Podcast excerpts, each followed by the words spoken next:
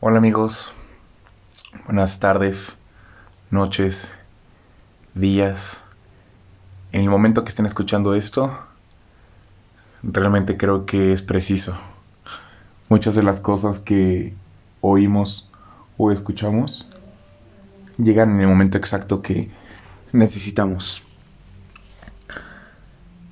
Siempre he sido de la idea en el que todo pasa por y para algo sea algo bueno o algo malo.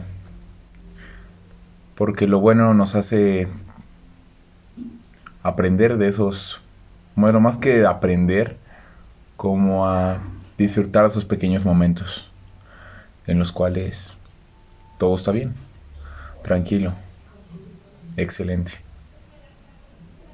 Y los malos momentos nos hacen experimentar, saber qué es lo que queremos o lo que no queremos.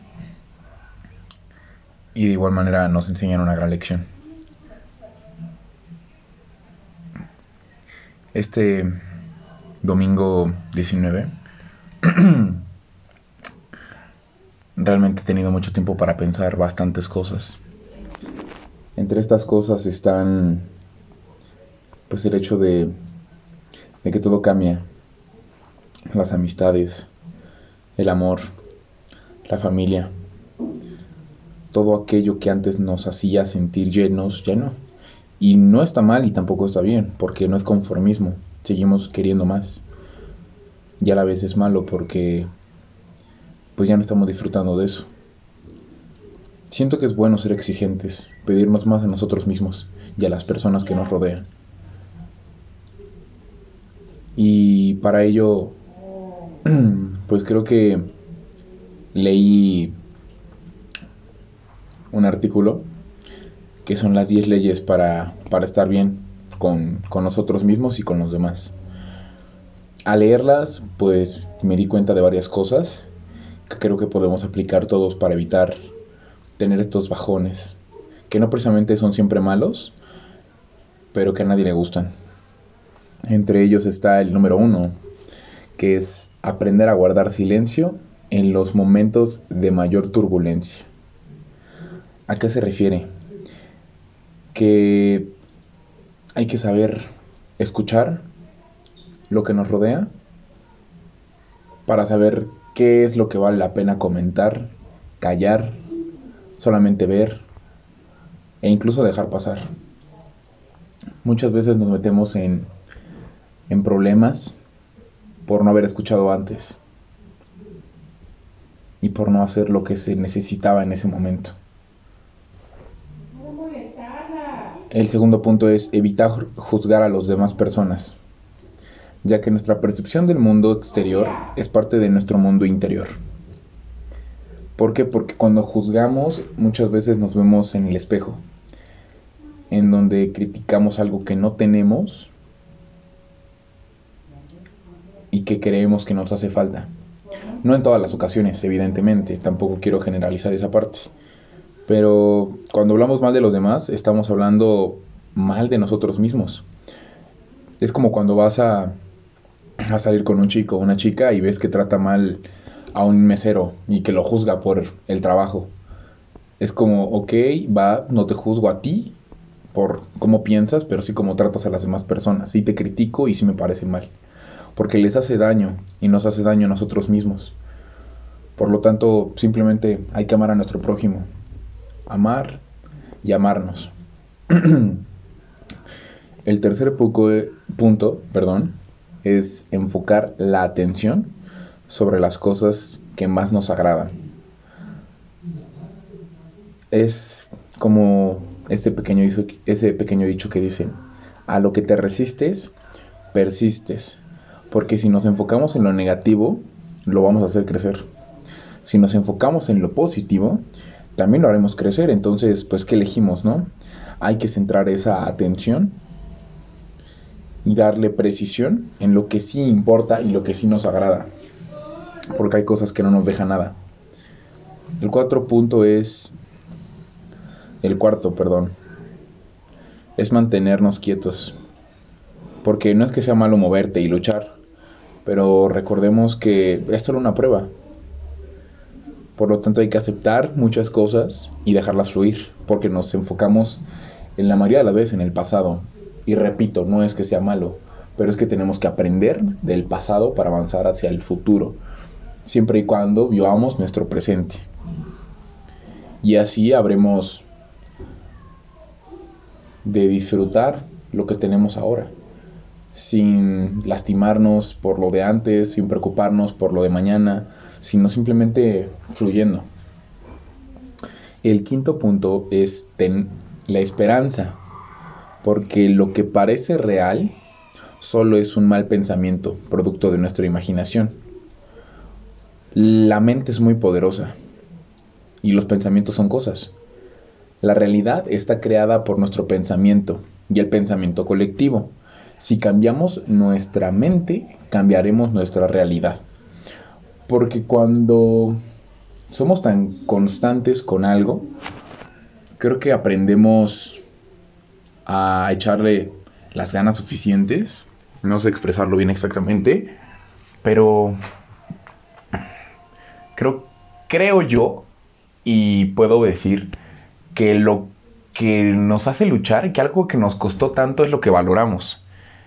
¿Por qué? Porque tuvimos la esperanza, porque le echamos huevos, porque estuvo muy cabrón para que lo pudiéramos obtener. Y es que la verdad, solamente es ser consistente y no dejarte vencer por esos malos pensamientos que nos llegan a atacar en muchas ocasiones. En la mayoría de ellos yo puedo decir personalmente que cuando todo va bien, de repente me llega un, un flashazo de todo va muy bien, algo anda mal. Y creo que no soy el único. Por pensar ese tipo de cosas, muchos nos ponemos el pie, nos saboteamos, en vez de estar disfrutando esa parte. El sexto, punto dice, perdona, suelta y libera. Tal vez sea difícil, pero es necesario. Estos sentimientos negativos son los que sostienen el ciclo del karma. Alguien tiene que romperlo, entonces, ¿por qué no comenzarlo con nosotros? Y más que perdonar a los demás, es perdonarnos a nosotros mismos. No sentir ningún odio. Y a lo mejor suena un poco raro o un poco egocéntrico lo que digo, pero creo que nadie, absolutamente nadie vale tanto la pena como para que nosotros estemos enojados, para que tiremos una lágrima, para que nuestro humor sea completamente distinto. Nadie vale absolutamente la pena para que nos estemos lastimando. Nadie vale la pena como para pedir que se quede en tu vida más tiempo. Y hablamos de personas que, que llegan que llegan con el tiempo y se van. No hablamos de familia, que aún así puede ser. El soltar también incluye los viejos recuerdos, como mencioné en el, en el primer punto. Hay que perdonarnos a nosotros mismos, cuidarnos, abrazarnos, darnos lo que nadie más nos da para nunca sentirnos solos.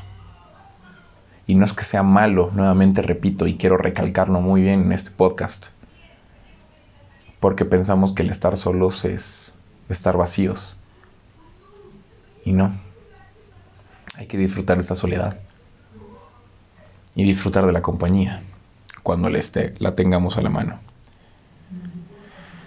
Otro punto, el séptimo punto es hablar siempre en positivo. Las palabras también forman la realidad tanto la mía como la de los demás. Hay que tener cuidado con lo que decimos. Hay que ser positivos y elegir bien cada palabra. Nunca sabemos qué tanta influencia tenemos en nuestro destino o en el universo o en lo que crean, que con una simple palabra podemos decir mucho.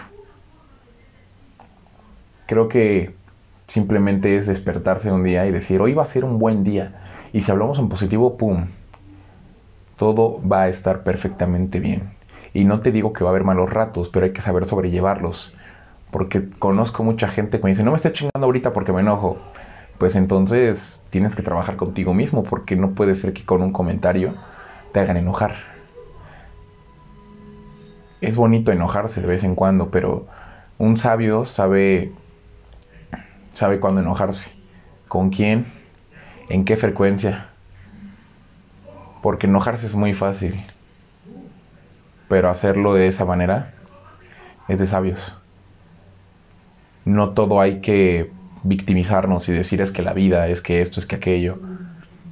Lamentablemente no es justo, no es justo mucho de lo que tenemos o del que vamos a tener próximamente. La vida es un pedo completamente distinto. Cabrona, bonita, culera, arbitraria, hija de puta, pero chingona. Y estamos aquí para disfrutarla, lo bueno y lo malo, y aprender y aprender y aprender, y darnos en la madre una y otra vez. El octavo punto es meditar por lo menos dos veces al día. Hay muchos o muchas personas, más bien, que me comentan que mm, no saben cómo meditar. Y no es entrar en un estado de trance, ¿saben? Es entrar en un estado de relajación, de poder darte 5 o 10 minutos de pensar las cosas, de respirar, de relajar tu cuerpo. Yo realmente no sé meditar, pero en muchas ocasiones aplica acostarte en el suelo, en tu cama, poner tu música favorita, preferentemente una relajada puede ser cual sea, y pensar en, en tu día. Pensar en qué, qué puedes hacer después sin irte tanto a futuro. En cómo conseguir tu próximo ascenso. ¿Qué te puedes comprar para, para tu cuarto, para arreglarlo, para ti mismo?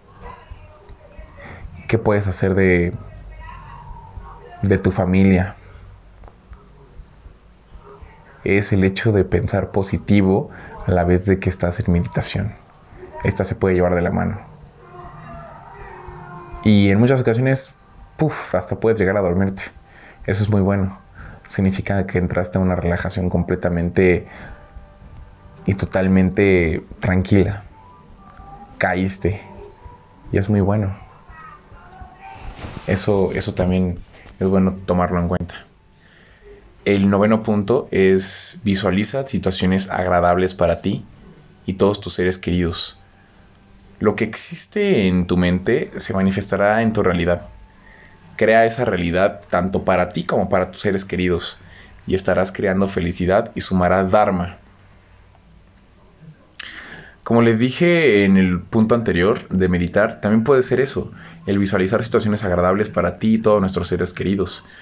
Como te mencioné, no irte tanto a futuro, pero sí pensar qué es bueno en ocasiones para para que tú y tu familia lleven una convivencia muy buena, ¿saben? Hay familias que que a pesar de que se ven muy felices no lo tienen todo y sufren sufren de esta pequeña parte. En el último párrafo les mencionaba lo que es este Dharma, ¿no? Y es una palabra que significa religión para la mayoría de las personas. Solamente que con ligeras diferencias, ya que se utiliza así en la mayoría de las religiones de origen indio, como el budismo, el hinduismo, el jainismo, el sijismo. Pero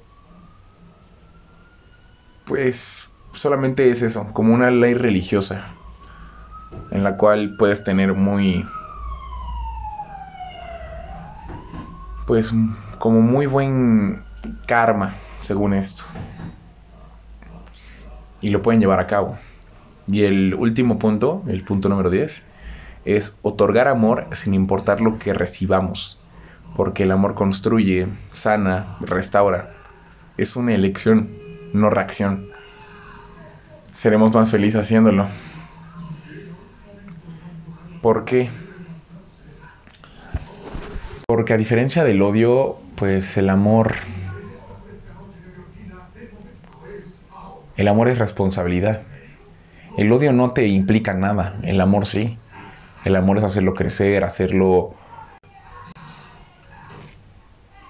Uf, creo que Muchos no conocemos la palabra del amor.